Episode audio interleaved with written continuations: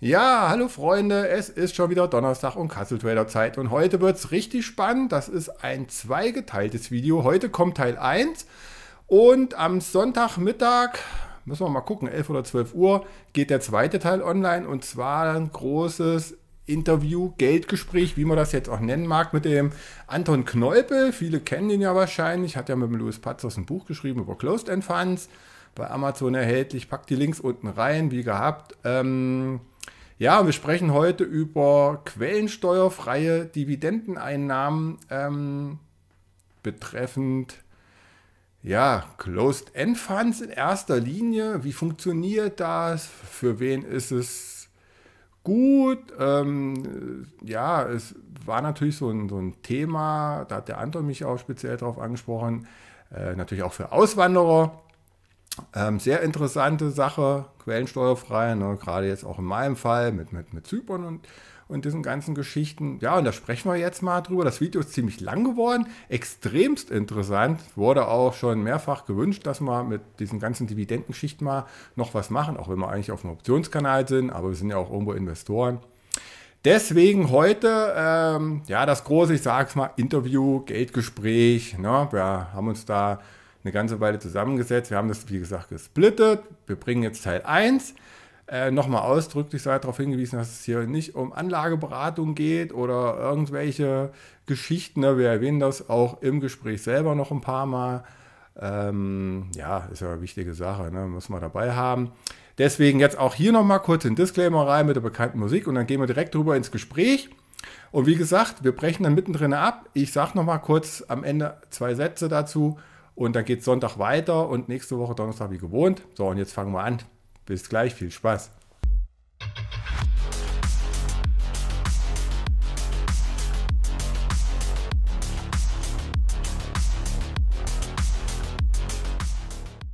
Heute mal ein hoher Besuch aus der Welt der die Hochdividenden und zwar der Anton Kneupel. Ja, einer der wenigen Spezialisten im deutschen Hochdividendenbereich, würde ich sagen, neben meinem bekannten Luis Pazos. An dieser Stelle auch mal schöne Grüße. Ja, ich freue mich sehr, dass der Anton heute hier ist. Ähm, gerade weil es zu meiner aktuellen Situation ja ganz gut auch passt. Ähm, ja, Anton hat mir extrem geholfen beim Aufbau eines quellensteuerfreien Depots. Ich möchte jetzt auch nochmal dazu sagen, dass das hier heute keine Anlageberatung oder Rechtsberatung oder irgendwie was sonstiges ist. Dafür haben wir auch einen Disclaimer eben schon reingelegt. Ähm, ja, ich würde sagen, wir gehen jetzt mal in ein lockeres Gespräch mit dem Anton und ja, vielleicht kannst du dich mal kurz vorstellen, Anton, für auch mal meine Community. Normal kennen die ja nur Optionen und ja, ich denke mal, da viele Investoren dabei sind, wird es bestimmt auch mal interessant für den einen oder anderen, sich mal mit solchen speziellen Dividendenanlagen hier auseinanderzusetzen. Ja, wie bist du denn dazu gekommen? Du machst das ja schon ein paar Tage oder ein paar Jährchen, wir kennen uns auch schon eine Weile. Und ja, stell dich doch mal kurz vor, wie du dazu gekommen bist und überhaupt. Und dann können wir ja direkt dann loslegen. Gerne, Carsten. Ich freue mich erstmal hier bei dir auf dem äh, Castle Trader Channel zu Gast sein zu dürfen. Freut mich sehr, dass du mit unter die YouTuber gekommen bist. Ähm, ja, Namen hast du schon erwähnt, Anton Gneupel. Ich bin in, bin in Dresden aufgewachsen, habe dort auch dann meinen, meinen YouTube-Kanal gestartet 2019 zum Thema ja, Hochdividendenwerte, ausschüttungsstarke Geldanlagen. Darauf ist dann das Einkommensinvestoren Podcast Projekt. Ähm, darauf, daraus ist das dann entstanden mit dem, mit dem Luis. Ähm, Genau, und über die Jahre habe ich mich jetzt sehr auf diese, auf diese Einkommensstrategie, wie ich sie heute verfolge, eingeschossen. Überwiegend setze ich da auf Closed-End Funds und das hat ganz, hat ganz verschiedene Gründe. Also, wie ich überhaupt zu dem Thema gekommen bin, das war tatsächlich familiär bedingt. Also ganz zu Beginn, als ich meine ersten Investments getätigt hatte, da waren das ja die klassischen üblichen Spekulationen, würde ich mal sagen. Einfach mal irgendwelche Fonds gekauft, die in den letzten fünf Jahren gut gelaufen sind, irgendwelche Einzelaktien, die im letzten Jahr 50 Prozent gemacht hatten, ähm, irgendwelche, irgendwelche 100 Euro Orders bei 40 Euro Kosten. Ähm, also am Anfang richtig viel, richtig viel äh, typischen Quatsch gemacht, aber damals halt noch bei, bei, bei teuren Brokern. Und ähm, so ein bisschen auf die bisschen auf die solide Schiene und vor allem die einkommensorientierte Schiene bin ich dann gekommen über, über, über die Familie, weil ich eben Familienmitglieder hatte, die durchaus ähm, einiges Geld zum, zum Anlegen hatten, sei es, weil sie es gespart hatten aus irgendwelchen Lebensversicherungen, Riester-Versicherungen. Also da war einiges zum Anlegen, aber es war halt die Frage, wie kann man das so anlegen, dass man es aus einer Riester-Rente oder irgendeiner anderen vermögensbildenden Rentenversicherung, wie, kann man es da rausnehmen und wie kann man trotzdem im Alter, wenn man es braucht, in der Rente dann einen vernünftigen Cashflow haben. Und ich hatte da schon von, von einkommensstarken Investments, vor allem aus der angelsächsischen Welt gehört, habe mich dann da ein bisschen reingefuchst, habe denen dann dabei geholfen, sich ein entsprechendes, also den Familienmitgliedern geholfen und den Bekannten geholfen, ähm, sich ein entsprechendes Portfolio aufzubauen. Und habe dann selbst beim Aufbau und bei der Umsetzung, bei der Hilfe meiner, bei der Hilfe habe ich dann äh, gemerkt, während ich selbst noch so ein bisschen nebenbei rumgezockt habe, rumgetradet habe, wie man das auch immer nennen möchte, äh, habe ich dann gemerkt, ist eigentlich gar nicht, ist eigentlich gar nicht verkehrt, ähm, ist psychologisch extrem angenehm, die Renditen sind auf jeden Fall gut ähm, und vor allem geht der Blick so ein bisschen weg von dieser Fixierung auf den Kurs. Der Kurs muss steigen, der Depotwert muss hoch. Der Blick geht davon weg, wenn man weiß, dass der größte Teil der Rendite aus den Ausschüttungen kommt. Und das war für mich der Aufhänger, dass ich dann gemerkt habe, hey, das könnte eine Strategie sein, die man jahrzehntelang mit einem richtig guten Gefühl durch, durchhält und ähm, die mich nicht nur bei der Vermögensmehrung unterstützt, sondern die auch am Ende, wenn ich ein Einkommen mal brauche, die mir dann auch ein Einkommen zahlt, sei es, wenn ich mal Kinder bekomme ähm, Zusatzeinkommen, was nicht von mir erwirtschaftet werden muss oder mal in Rente oder wenn ich mal ein halbes Jahr Urlaub machen will. Ähm, genau das zum, das zum ähm, Hintergrund, wie ich zu einkommensstarken Investments gekommen bin. Ja, super Sache. Ja, zu meiner Situation passt das ja gerade, deswegen habe ich dich ja auch letztens kontaktiert, ob du mir ein bisschen zur Seite stehen kannst. ja, weißt du. Ja ist ein guter Punkt. Wie, wie, wie ist es denn jetzt eigentlich bei dir alles, alles abgelaufen? Ähm, wir stehen ja jetzt doch schon ein paar, ein paar Jahre mittlerweile ja, in Kontakt. Ein paar. Ja. Ich habe dich jetzt begleitet vom, vom, vom äh, Kassel Trader ohne YouTube-Kanal bis zum Kassel Trader mit YouTube-Kanal. Ja, ähm, das ist schon wieder ein Jahr her. Ähm, wie, wie, wie war denn das jetzt bei dir? Aufhänger für unser Gespräch waren ja vor allem die die quellensteuerfreien Investments. Ähm, wie war denn das bei dir? Woher kommst du? Was hast du da gemacht? Ähm, wohin geht's für dich und wieso geht's für dich in ein anderes Land? Ja, wie alle wissen oder die meisten wissen, ich habe ja fast 23 Jahre Onlinehandel gemacht, habe daneben natürlich auch äh, Börse schon ziemlich viele Jahre gemacht, habe 1996 ja schon meine erste Aktie gekauft, gute Deutsche Telekom.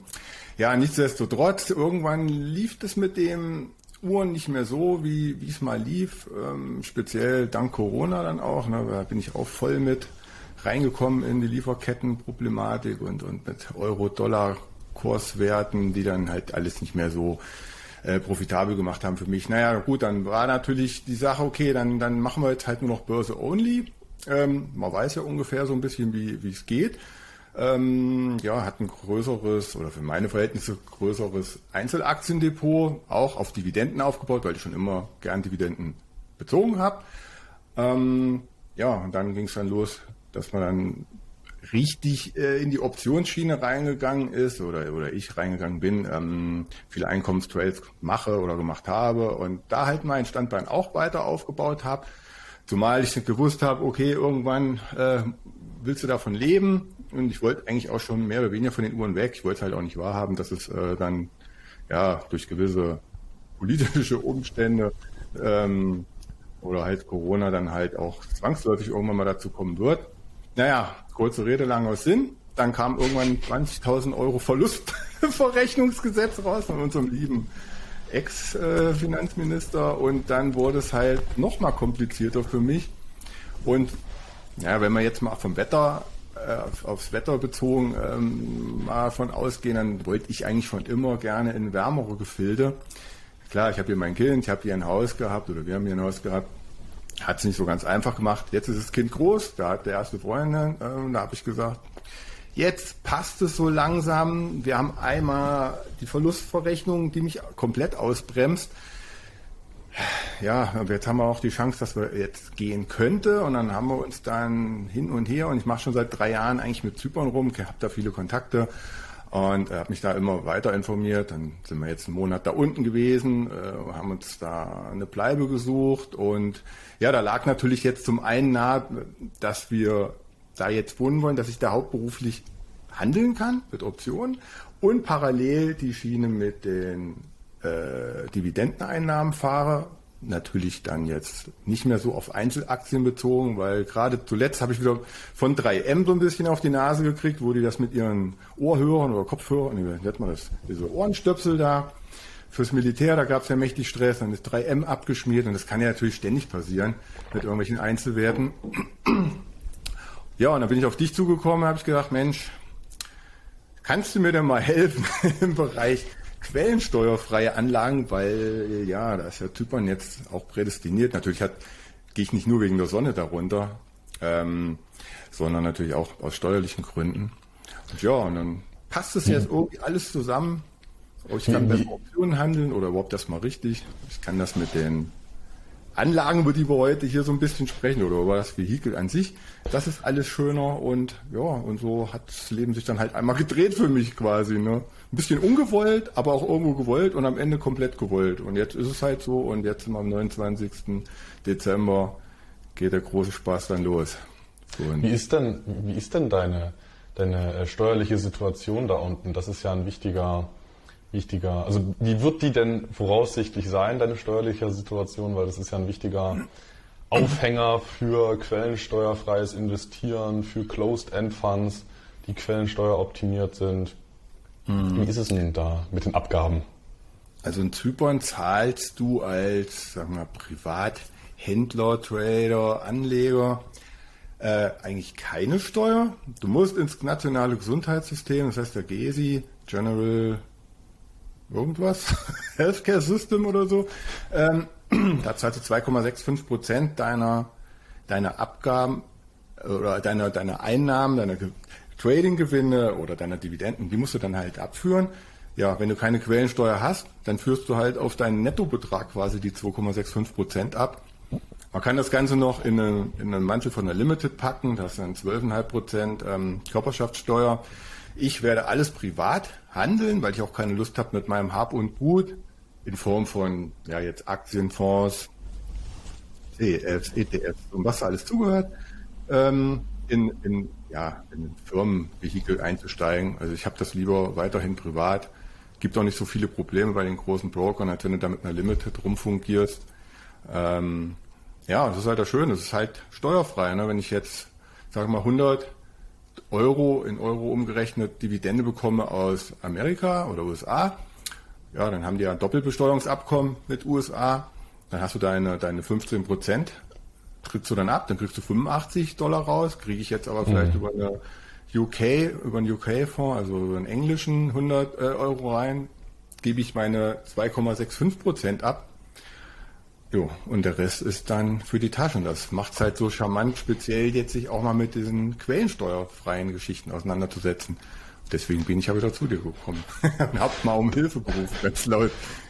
Das ist ja, das ist ja genau, das ist genau der Reiz für, für quellensteuerfreie oder zumindest quellensteuerlich optimierte Investments ist genau der, der Reiz, den du jetzt beschrieben hattest, dass man eben in bestimmten Konstellationen wirklich eine hohe Abgabenlast spart. Und selbst, selbst in Deutschland kann sich das lohnen, äh, quellensteuerfrei zu investieren. Bis meine ich, bis meine ich 55.000 Euro Bruttojahreseinkommen lohnt sich das. Also wenn man beispielsweise ja, mit so einem Bruttoeinkommen auskommen würde, wenn man nicht darüber kommt, dann würde es sich schon häufig lohnen, äh, quellensteuerfrei oder quellensteueroptimiert zu investieren. Ähm, bei, bei Perpetual Travelern ist das ebenfalls sehr interessant, bei Anlegern, die in Liechtenstein veranlagt sind oder eben anscheinend auch wie bei einem Fall wie dir, ähm, Carsten, dass man eben die, die Barrendite da extrem optimieren kann, gilt natürlich vor allem für einkommensstarke Strategien. Also wenn man jetzt vor allem Growth-Aktien hält, die 0,5% Dividende zahlen, dann ist es eigentlich fast egal, ob da Quellensteuer anfällt oder nicht. Da ist der Optimierungsspielraum nicht so groß. Aber wenn man bei, wenn man jetzt überwiegend Wertpapiere hält, die 5% aufwärts ausschütten, dann sind 15, teilweise 20% Quellensteuer haben oder nicht haben schon ein großer Cashflow-Unterschied. Das sind Tausende Euros gegebenenfalls pro Jahr. Und ähm, ich meine, bei Zypern, wenn die anscheinend Doppelbesteuerungsabkommen haben, da geht das ja sogar noch, aber bei einem Perpetual Traveler, der dann keine, keine Doppelbesteuerungsabkommen ausnutzen kann, der dann 30 Prozent oder 35 Prozent Quellensteuer zahlt bei solchen. Investments, da ist der, der äh, steuerliche Unterschied beziehungsweise der Vorteil, Quellensteuer optimiert zu investieren, ähm, ja, sehr, sehr auffällig. Ähm, Vielleicht können wir ganz kurz klären, mit welchen Vehikeln das überhaupt geht. Und ja. dann können wir gerne nochmal auf, auf die Closed-End Funds im Detail eingehen. Ja, also welche Anlagen gibt es denn jetzt? Ne? Also Sammelanlagen, ETFs, CEFs, Einzelwerte. Genau. Kannst du ja mal so ein bisschen auflisten. Genau, also grundsätzlich quellensteuerfrei investieren. Es geht mit ganz verschiedenen Vehikeln. Das ist jetzt nicht, äh, dass das vor allem die Closed-End-Funds könnten, ähm, quellensteuerfreies Investieren, sondern das geht, das geht ganz klassisch mit ETFs. Es gibt viele Einzelwerte, die quellensteuerfrei sind. Ähm, bei ETFs fallen mir jetzt vor allem Anleihen, viele Anleihen, ETFs ein, die die in Summe Quellensteuer optimiert sind, wo dann fast keine Quellensteuer anfällt. Einzelwerte gibt es ganz viele, das sind dann vor allem Briten, das können äh, Singapur, äh, singapurische Einzelwerte sein, Hongkonger, teilweise Australier. Es gibt aber auch viele Einzelwerte, die sind auf Bermuda oder auf den Caymans äh, registriert und zahlen dann keine, keine äh, Quellensteuer. Also das geht schon, da geht schon einiges. Neben den ETFs gibt es noch andere, andere Sammelanlagen. Das lag dir ja auch am Herzen, mhm. ähm, überwiegend mit Sammelanlagen zu arbeiten und das eben ähm, ja, quellensteuerlich optimiert. An der Stelle vielleicht noch ein kleiner Einschub. Ich habe dir ja tatsächlich mal eine kleine, eine kleine Liste mit, ähm, mit, mit, mit potenziell interessanten Wertpapieren geschickt. Ne? Mhm. Das war ja so ein bisschen Plan, Plan quellensteuerfrei für mich selbst wie ich ja, selber ja. machen würde. Ne? Das war natürlich äh, in keinem Fall als Anlageberatung oder Handelsempfehlung nee, weiß, äh, ja. zu, zu verstehen. Nee, nur, nur für die für die rechtliche Einordnung, dass ich hier äh, irgendwie Anlageberatung oder sowas betreibe, das dürfte ich gar nicht. Ähm, deswegen, das war einfach nur Einschätzung, wie ich es persönlich, mit welchen Wertpapieren genau. ich da persönlich ähm, agieren würde. Aber das reicht nee, mir nee. auch völlig aus, dass ich keine Einschätzung ja. habe. Das ist das Beste, wenn, wenn ich weiß, was du machen würdest, dann weiß ich, okay, wenn er das so machen würde, da könnte ich das vielleicht dann auch mal so in Erwägung ziehen. Genau, aber dann das kannst du ja eine, eigen, eine, eigenständige Entscheidung treffen und dann bin ich auch aus der Verantwortung raus. Ähm, das ist ja, das ist ja für mich äh, ja, das ja, Wichtige. Ja. Neben, den, neben den ETFs und Einzelwerten, die jetzt vielen wahrscheinlich noch recht ge geläufig sind, ähm, gibt es auch zwei andere sehr interessante ähm, quellensteuerfreie Sammelanlagen. Das sind zum einen die Holdings, also sowas wie, sowas wie Berkshire Hathaway, also quasi Fonds, aber nicht im Fondsmantel, sondern im Mantel einer normalen AG, also bisschen sowas wie eine vermögensverwaltende GmbH, bloß die nochmal börsennotiert. Das ist, das ist eine Holding. Ähm, da gibt es einige mit, mit Domizil in, in äh, Singapur, in äh, Bermuda, Caymans, äh, Hongkong, Australien, also quasi Sammelanlagen, aber gibt es sehr viele auch in, in äh, quellensteuerfrei und quellensteuer optimiert. Und als viertes natürlich, als viertes Vehikel, mit dem man sehr schön quellensteuerfrei weltweit, vor allem auch investieren kann. Das sind die Closed-End Funds. Das ist ja so das Vehikel, auf was ich mich primär eingeschossen habe. Ähm, genau. Das erstmal um, zu den Vehikeln, mit dem das, mit dem es überhaupt geht. Die Closed-End Funds musst du trotzdem noch für die Leute kurz erklären. Ich weiß, bin mir nicht sicher, ob das alle genau wissen, was es ist. Es ist ja so ein bisschen, wird ja rechtlich wie eine Aktie, glaube ich, gehandelt.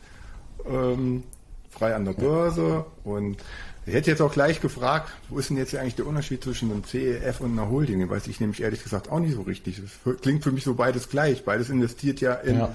Unternehmen. Äh, so die Abgrenzung habe ich nicht so ganz verstanden. Aber vielleicht kannst du mir mal ganz kurz sagen, in drei Sätzen, was ein Closed-End Fund jetzt ist. Die Leute sitzen da jetzt, mhm. ja, Closed-End Fund, schön, ich kenne einen ETF, das ist auch ein Fund. Äh, das musst du noch mal ganz kurz, ob du willst mhm. oder nicht. Sehr Hast schon hundertmal erklärt, ich weiß. Nee, aber es ist ja, ist ja ein großes Thema, aber halt in Kontinentaleuropa noch sehr, sehr unbekannt, deswegen äh, sehr gerne. Ähm, also das ist äh, die CEFs, Closed End Funds, das ist eine eigenständige Fondsart, neben, neben ETFs, neben offenen Investmentfonds, die man so kennt, Publikumsfonds, DWS und äh, Konsorten, die man halt so, die man halt so kennt, offene Investmentfonds und neben geschlossenen Fonds deutschen Typs. Neben den Fondsarten ist der Closed-End Fund eine eigenständige Fondsart. Ganz wichtig, ähm, Closed-End Fund heißt zwar übersetzt ins deutsche geschlossener Fonds.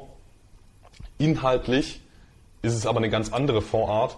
Und das ist ein bisschen so wie mit Preferred Share und Vorzugsaktie. Preferred Share würde ja auf Deutsch Vorzugsaktie äh, heißen, übersetzt, aber das ist inhaltlich was völlig anderes. Ähm, und genauso ist es mit dem Closed-End Fund und dem geschlossenen Fonds. Das ähm, angelsächsische Pendant zum geschlossenen Fonds deutschen Typs, das ist der Intervall-Fund. Das ist nochmal eine andere Fondsart. Heißt, ist jetzt auch gar nicht so wichtig, die Details. Wichtig ist, äh, ja, es ist so ein amerikanisches äh, äh, Phänomen. Aber das Wichtige, Wichtige ist eigentlich nur kurz und knapp. Es ist eine eigene, eigenständige Fondsart. Das ist nicht das gleiche wie ein geschlossener Fonds deutschen Typs, das ist was ganz anderes. Ähm, und es hat, sag ich mal, sowohl mit der Holding äh, vergleichbare Eigenschaften mit der Holding als auch mit dem, mit dem ETF. Also der Closed-End Fund ist wie der ETF und wie die Holding börsennotiert.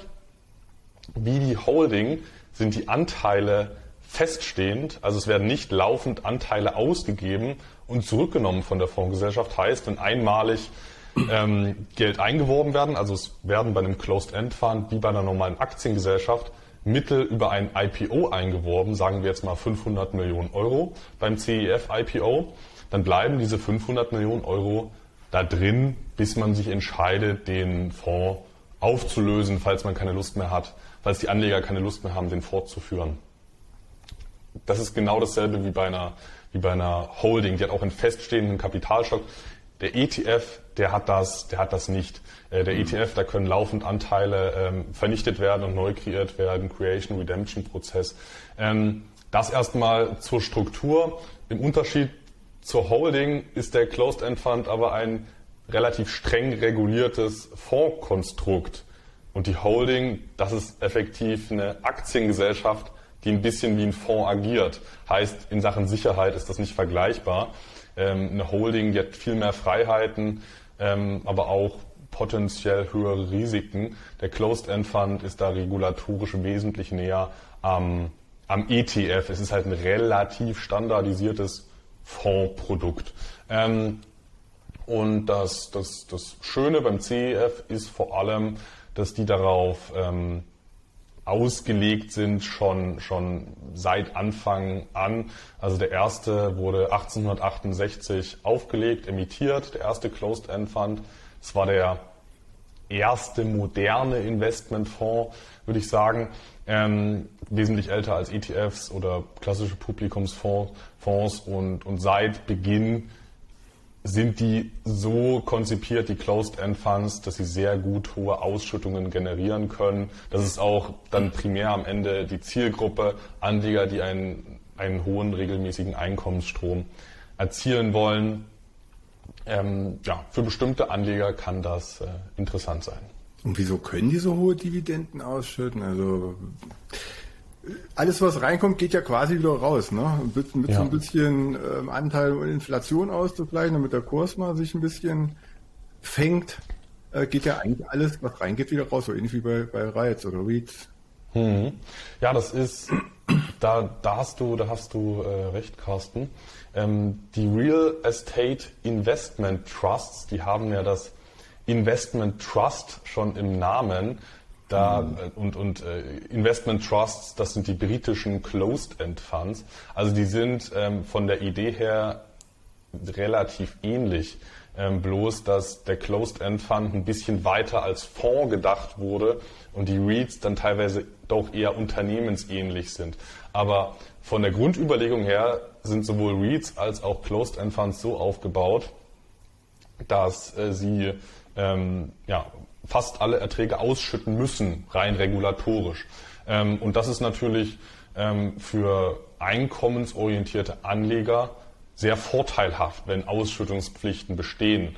Ähm, ist ja blöd, wenn, also ich finde, Berkshire Hathaway, gut laufende Holding, aber man hat nicht die Wahl, ob da Geld rauskommt oder nicht. Es wird halt zwangsthesauriert. Ich meine, in der Vergangenheit ging das gut. Mhm gibt auch Anleger, die hätten vielleicht gerne die Wahl äh, zu thesaurieren oder nicht, aber das ist nochmal so ein Thema für sich. Ähm, also grundsätzlich ist bestehen wie bei REITs regulatorische Auflagen, ähm, dass Ausschüttungen getätigt werden und ähm, um so hohe Ausschüttungen zu generieren, verfolgen die ganz verschiedene Ansätze. Das kann eine klassische Dividendenstrategie sein, also in, in Aktien mit und relativ hoher Dividendenrendite zu investieren und nach Kosten schüttet man das dann aus. Da wäre so ein Beispiel, können wir ja jetzt auch gleich mal mit Beispielen vielleicht arbeiten. Ähm, da wäre so ein Beispiel die BKI Investment Company, mhm. ebenfalls quellensteuerfrei, ist ein australischer Closed-End Fund und der investiert ganz äh, breit gestreut in australische dividendenstarke Large Caps und das auch zu einer ähm, sehr moderaten Management-Fee von 0,1 Prozent. Also es gibt keinen vergleichbaren ETF, der, ähm, der so günstig ist. Das ist natürlich ein echter, ein echter, ein echter Schnapper in der, in der, auch unter den CEFs. Also so günstig sind die leider im Schnitt nicht. Ähm, müsste bei, bei so etwa 5,5 Prozent rentieren aktuell, was die Barrendite angeht. Ähm, ich meine, wie kommt es zu so einer hohen Barrendite? Da sind halt Sachen drin, die viel ausschütten, wie eine BHP oder eine, eine Commonwealth Bank of Australia. Ähm, dividendenstarke Unternehmen werden da abgedeckt. Andere Möglichkeit sind beispielsweise ja, Fixed Income Instrumente, Fixed Income Strategie. Das ist ein Closed End Fund in zinstragende Anlagen investiert. Das können Anleihen sein, ganz verschiedener Couleur, das können Kredite sein, das können Preferred Shares sein, die ja nicht, also we, weniger ähnlich der Vorzugsaktie sind, die viel ähnlicher der, der Hochzinsanleihe sind, der Nachranganleihe sind, die Preferred Shares. Ähm, also da gibt es ganz verschiedene zinstragende Möglichkeiten, ein hohes Einkommen zu generieren. Und ein Beispiel, was es da so gibt, an, an, an, an einem Closed-End-Fund, der quellensteuerfrei ist, jetzt auch mal wieder für dich und für die Community und der ein hohes Einkommen über Zinsinvestments, über Fixed-Income-Anlagen generiert. Das wäre die Biopharma Credit PLC. Das ist ein äh, britischer Closed-End-Fund und der investiert primär in den Vereinigten Staaten in ähm, verschiedene Unternehmenskredite aus dem Bereich der äh, Biotechnologie. Und da sind wir auch gleich wieder bei einer Möglichkeit, wie man beispielsweise hoch ausschüttend in den USA investieren kann. ich gerade frage. Ohne Quellensteuerbelastung. Und ich wollte direkt fragen, was ist denn so ein klassischer CF? Du kennst es ja von mir. Ich sage, ah, Mensch, wir müssen ja auch ein bisschen was in den USA machen. Wie komme ich denn jetzt an quellensteuerfreien Fonds ran? Oder eine Sammelanlage äh, quellensteuerfrei und mit trotzdem in US-Werte investiert. Na, das ist ja immer so, dass, wo die Leute dann fragen, hm, und wer zahlt denn da überhaupt dann die Quellensteuer? Irgendeiner muss ja mal zahlen. Ne? Wenn es nicht ich bin, wer macht es denn dann sonst? Puh, das sind jetzt zwei ähm, Fragen in einem. Welchen Fonds könnte man dann nehmen? Ähm, also, also wollen wir die Frage vielleicht nochmal nach hinten schieben? Ja, dann schieben ähm, wir nochmal hin. Ähm, also nur um es nochmal kurz abzuschließen, das Thema mit dem wie generieren die die hohen Ausschüttungen? Also es mhm. gibt so Dividendenstrategien, es gibt äh, Fixed Income, Zinsstrategien und es gibt auch sowas wie die Optionsstrategien, die dir dann eher äh, schon wieder geläufig sind. Also ja. Klassiker ist dann beispielsweise, man hält ein Portfolio aus, aus Aktieninvestments und verkauft da je nachdem, je nach Ansatz ähm, Covered Calls drauf. Ähm, Gibt es auf dem Nasdaq beispielsweise, wo dann 50 Prozent des Portfolios ähm, overwritten wird, also veroptioniert mit Calls wird. Das ist der Nuveen, ja, ne? Der Nuveen äh, Nasdaq 100 Dynamic Override Fund. Ähm, immer mit, mit ein bisschen Abstand zum, zum, zum Strike. Ich bin, ich bin kein Optionshändler. Ich habe da mit dem Vokabular ein bisschen Probleme, aber auf jeden ja, Fall. Wir wollen noch ein ähm, bisschen Kursgewinne mitnehmen, genau. Genau, genau, genau. ähm, also gibt es ganz verschiedene Ansätze und gut, als Optionshändler weiß man, dass man ähm, ja, mit solchen Strategien auch 6, 7 Prozent generieren kann und die kann man mhm. auch, mhm. auch ausschütten. In einer schönen Phase vielleicht auch mal 8, 9. Ähm, mhm. Genau, und dann gibt es noch ein paar andere Möglichkeiten. Lizenzstrategie wäre eine andere Möglichkeit. Da investiert ein CEF beispielsweise nicht in, nicht in Dividendenaktien, nicht in Kredite, verfolgt auch keine Optionsstrategie, sondern der investiert in Royalties. Und Royalties, das ist zum einen das Wort für das Recht und das ist zum anderen auch das Wort für den Zahlungsstrom an sich, den die Royalty, den, also für den, das, die Royalty ist das Wort für das Recht und mhm. für den Zahlungsstrom, den man für das Recht erhält. Ein bisschen Verwechslungsgefahr, aber ähm, das ist so grob Royalty. Royalty äh, bezeichnet einen Finanzierungsvorgang, wo zuerst Geld investiert wird und dafür erhält man ein Anrecht an zukünftigen Cashflows. Das hat den Ursprung in, im Vereinigten Königreich. Da hatte, der, äh, da hatte die Königsfamilie immer die Hand auf den Silber, Silber- und Goldminen im, im, ja, im gesamten Weltreich. Äh, die britische Krone hatte da die Hand drauf und gegen eine Royalty-Zahlung, gegen eine Zahlung durfte man dann äh, königliche, königliche Edelmetalle schürfen und daher kommt das Wort Royalties. Ähm, nee, genau, also also ich meine, und die Royalties sind bis auch heute auch sehr stark im Bergbaubereich äh, zu finden, dass zuerst beispielsweise in eine Mine investiert wird und irgendein operatives Unternehmen wie BHP äh, betreibt die Mine dann und man erhält für die Finanzierung der Mine dann einen Anteil an den Fördererzeugnissen. Und das dann erhält die Royalties, die Royalty erhält dann Royalties aus den Erzeugnissen. Und das ist nochmal so ein anderes Finanzierungsinstrument als jetzt Dividenden oder äh, Dividendenaktien oder, oder Anleihen. Royalties werden eben umsatzabhängig vergütet. Dividenden sind ja gewinnabhängig, äh, Fixed Income Anlagen werden solvenzabhängig vergütet und Royalties, ähm, da geht es einfach um Umsatz. Und wenn Umsatz entsteht, dann ähm, erhält der Rechteinhaber äh, Geld. Mhm. Ja, haben wir bei mir auch einen drin, ne? so schön auf Musikrechte. Genau, gucken wir da alles unter Vertrag ist, habe ich noch gar nicht reingeschaut. ja, ganz cool. großen Namen. Ähm, genau, und das wäre es jetzt, glaube ich, auch erstmal grob zum Start. Ähm, vielleicht, du hattest gerade eben eine Frage angeführt. ja, also der, der, was wahrscheinlich nicht nur ich wissen möchte, wäre mal so ein klassischer quellensteuerfreier CF mit US-Unternehmen, wo sagen, sind auch mal US-Aktien vielleicht sogar drin und ja, und dann gleich die zweite Frage mit dran, wer zahlt denn bei diesen quellensteuerfreien Fonds oder CEFs äh, die Quellensteuer, wenn ich die jetzt nicht zahle als, als Anleger in dem Moment? Normalerweise wird die mir direkt abgebucht, zack, und danach kommt dann die Kapitalertragssteuer hinterher. Ja, also irgendeiner muss sie ja zahlen, denke ich mir dann da immer. Mhm. Also deine Frage ist, wie kann man weltweit quellensteuerfrei investieren übers Instrument der Genau. CS? Und gleichzeitig, wer, wo geht diese Quellensteuer hin? Also ne, die muss ja irgendwo ist die ja, ja trotzdem erstmal da, aber ja. irgendwie ist sie am Ende bei mir als Anleger ja trotzdem nicht da. Mhm. Wo geht die gute, hin? Gut, gute, wichtige Frage. Also ähm, grundsätzlich, wenn man mit, wenn man mit Closed-End Funds quellensteuerfrei investieren möchte oder zumindest die Quellensteuerbelastung ein bisschen optimieren will. Man muss ja auch nicht immer bei Null landen. Das ist ja wie mit der Abgabenlast in Zypern, die ist ja auch nicht bei Null. Aber es ist eben ein Unterschied, ob man 20 Prozent oder 5 Prozent zahlt am Ende des Tages. Mhm.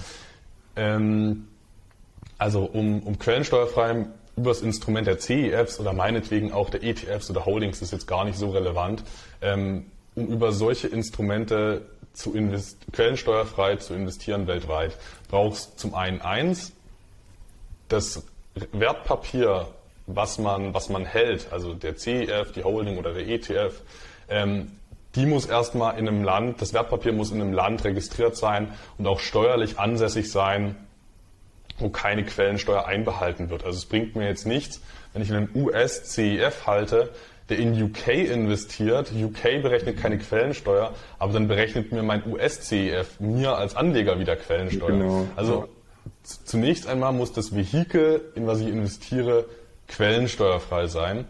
Und ähm, das ist erstmal die halbe Miete. Weil wenn ich das nicht, wenn ich das nicht gemacht habe, dann ähm, bringt mir der Rest auch nichts. Also das ist der erste Schritt. Quellensteuerfreie Vehikel, die gibt's äh, vor allem in UK, äh, die gibt's in Jersey und Guernsey. Also auf den Kanalinseln gibt's sehr viele Closed-End Funds, teilweise auch Holdings.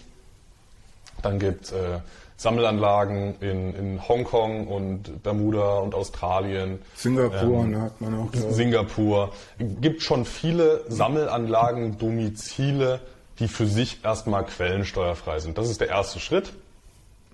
Heißt, einige Fonds, die fallen grundsätzlich raus. Irische ETFs würden beispielsweise noch äh, mit reinfallen. Das ist, irische ETF ist erstmal ein, ein ähm, ein äh, in quellensteuerlich äh, effizientes Produkt. Punkt ist nur der, dass ich mit dem, dass ich mit einem ETF nur begrenzte Möglichkeiten habe, quellensteuerfrei zu investieren. Also was geht quellensteuerfrei über irische oder luxemburgische ETFs? Was da geht, sind beispielsweise UK-Dividendenaktien. Ähm, was geht, sind, sind Anleihen, High-Yield-Anleihen, das ist, äh, und, und was auch noch geht, du kannst direkt in den USA investieren, komplett quellensteuerfrei, in klassische Aktiengesellschaften, in Large Caps, kannst du in MLPs investieren. Über irische ETFs kannst du quellensteuerfrei in US-MLPs investieren. Ähm, auch sehr hoch ausschüttend, ich meine über 7% pro Jahr. Also das, das ist so ein Beispiel, wie man mit ETFs quellensteuerfrei investieren kann. Das ist eben so gelöst, dass man dort nicht direkt in Aktiengesellschaften investiert, sondern in, MLPs. Und dann kann man über, das, äh, über die synthetische Replizierung, können die Banken das dann intern verschieben. Wenn das Aktiengesellschaften wären, dann ist das nicht mehr möglich oder beziehungsweise nur ganz begrenzt. Da gibt es Schwell äh, Schwellenwerte, bis wohin man über die synthetische Replizierung bei ETFs ähm, Quellensteuern äh, vermeiden kann. Ähm, aber jetzt, äh, äh, long story short, es geht einiges mit ETFs. Wenn mich jetzt jemand fragt, wie baut man ein weltweit diversifiziertes, quellensteueroptimiertes Depot auf, dann würde ich auch sagen, hey, ein paar Sachen kann man gut mit ETFs machen aber man stößt halt irgendwo auch an Grenzen. Mhm. Ähm, zum einen, was die Anlageklasse angeht und zum anderen, was dann ja beispielsweise sowas ist, ich will in ExxonMobil investieren, Quellensteuer optimiert, kann ich über ETFs nicht machen. Also ich kann es natürlich, quellensteuerfrei geht nicht, über ETFs, Quellensteuer optimiert geht schon.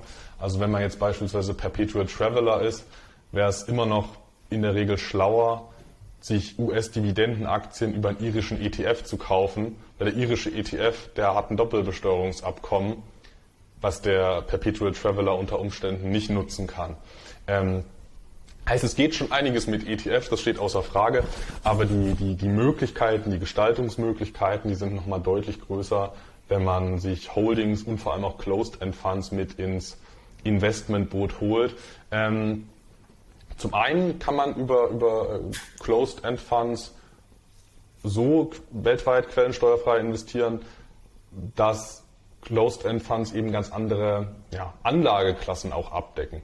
Closed-End Funds können sehr viel abdecken, was äh, ETFs nicht abbilden. Das kann daran liegen, äh, weil, die, weil die entsprechende Anlageklasse nicht so liquide ist. Also beispielsweise Unternehmenskredite aus der ganzen Welt, die kann man in aller Regel nicht in einen ETF verbriefen, der laufend Anteile zurückgeben muss und, und ausgeben können muss. Ähm, Unternehmenskredite aus aller Welt, die kannst du in der Regel nicht in einen ETF packen, kannst du über einen CEF schon abdecken, weil der hat ja ein stabiles Fondsvolumen.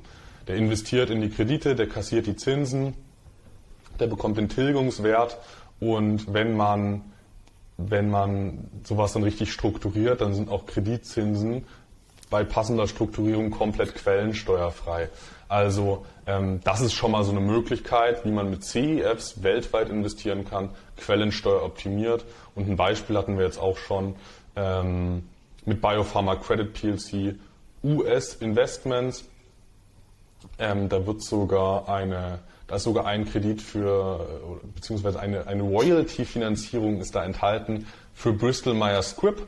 Ähm, also da ist, da ist jetzt, äh, da geht es nicht nur in absolute Nischen, sondern das sind dann auch schon, ähm, da, da, geht schon einiges, aber dann über Anlageklassen, die ETFs vorbehalten sind überwiegend.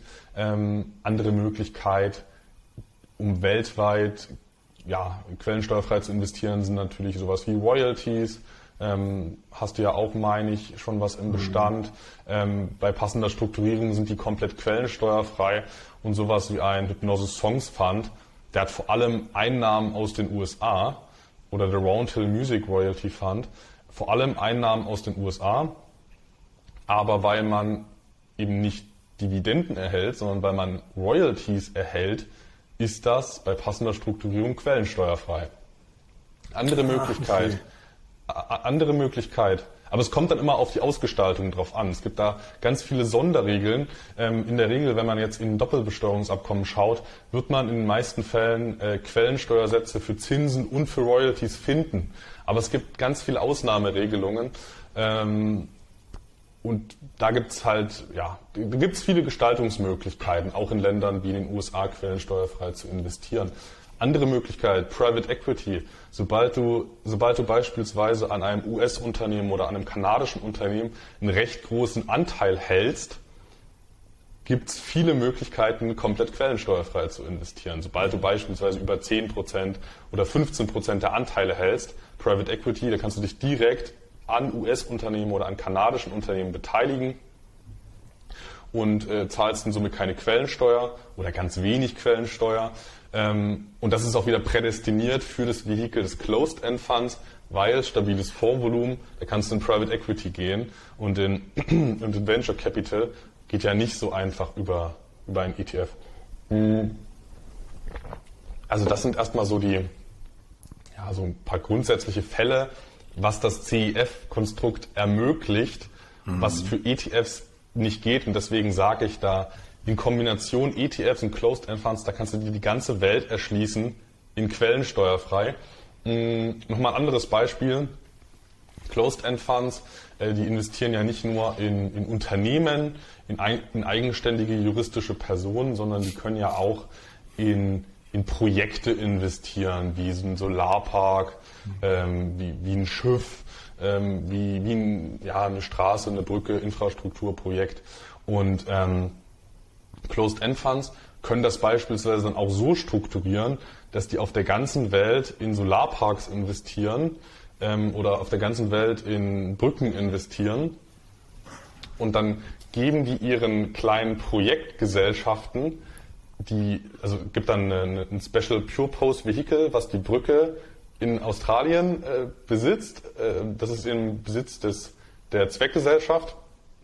Und dann haben die ja, da hatte CEF ja die Wahl, gebe ich meiner Zweckgesellschaft, die die Brücke hält, gebe ich der vor allem Eigenkapital oder gebe ich der vor allem Fremdkapital? Kann man sich ja aussuchen, ne? Und dann kannst du, dann kannst du über einen Shareholder Loan deine Gewinne aus dieser Zweckgesellschaft aus Australien absaugen über Zinsen. Also du erhältst deine Zinsen aus der ganzen Welt. Eigentlich sind das Gewinne, aber du kannst es dir ja aussuchen, ob du das als Kredit strukturierst oder als, oder als Eigenkapital strukturierst. Und wenn du halt überall Projekte hast auf der ganzen Welt, überall ist aber nur dein Kredit drin und nicht dein Eigenkapital, dann kannst du dir aus der ganzen Welt das Geld quellensteuerfrei zu deinem ja, Guernsey Closed End Fund absaugen. Ähm, das ist wieder so eine Möglichkeit ähm, der, der, der Strukturierung. So Leute, die erste Hälfte ist rum. Wir haben das jetzt hier mal beendet und machen Sonntagmittag weiter. Ich hoffe, es hat euch gefallen und euch ein bisschen schon mal einen Einblick gegeben. Es geht natürlich noch eine Ecke tiefer. Da gehen wir dann Sonntag nochmal weiter drauf ein. Wir haben ja noch ein paar Punkte, die wir abarbeiten müssen. Auch eure Zuschauerfragen oder Community-Fragen, die ich auf Instagram gestellt hatte. Da hatten wir eine Story drin. Das und mehr alles am Sonntag. Und jetzt, ja, habt einen schönen Restdonnerstag. Wir sehen uns in ein paar Tagen. Ne? Bis dahin.